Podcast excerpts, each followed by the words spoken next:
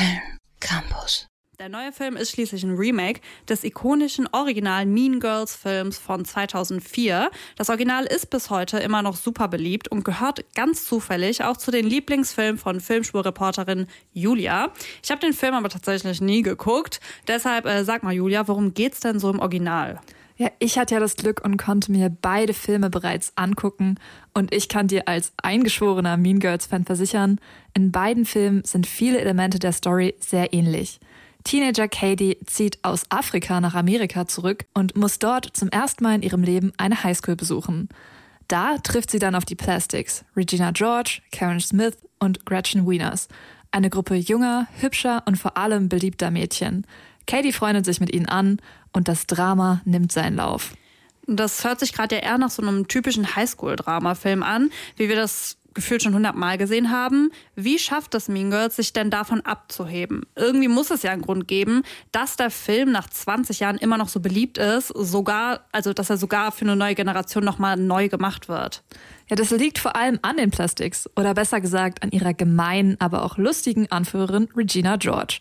Ich glaube, es gab keine Woche, in der ich nicht mindestens ein Meme oder Zitat von ihr auf Social Media gesehen habe.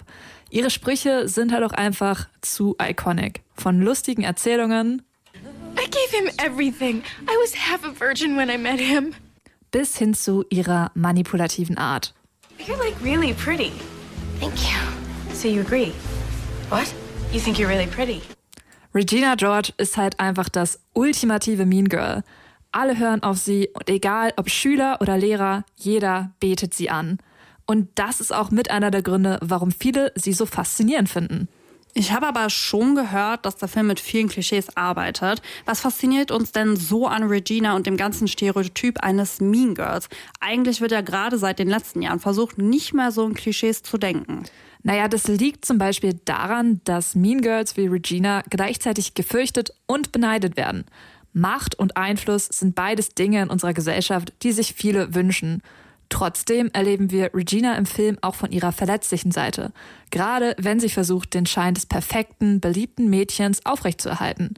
Regina erscheint nicht immer stark und gerade diese Mischung aus Coolness und Verletzlichkeit lässt sie dann doch irgendwie sympathisch wirken.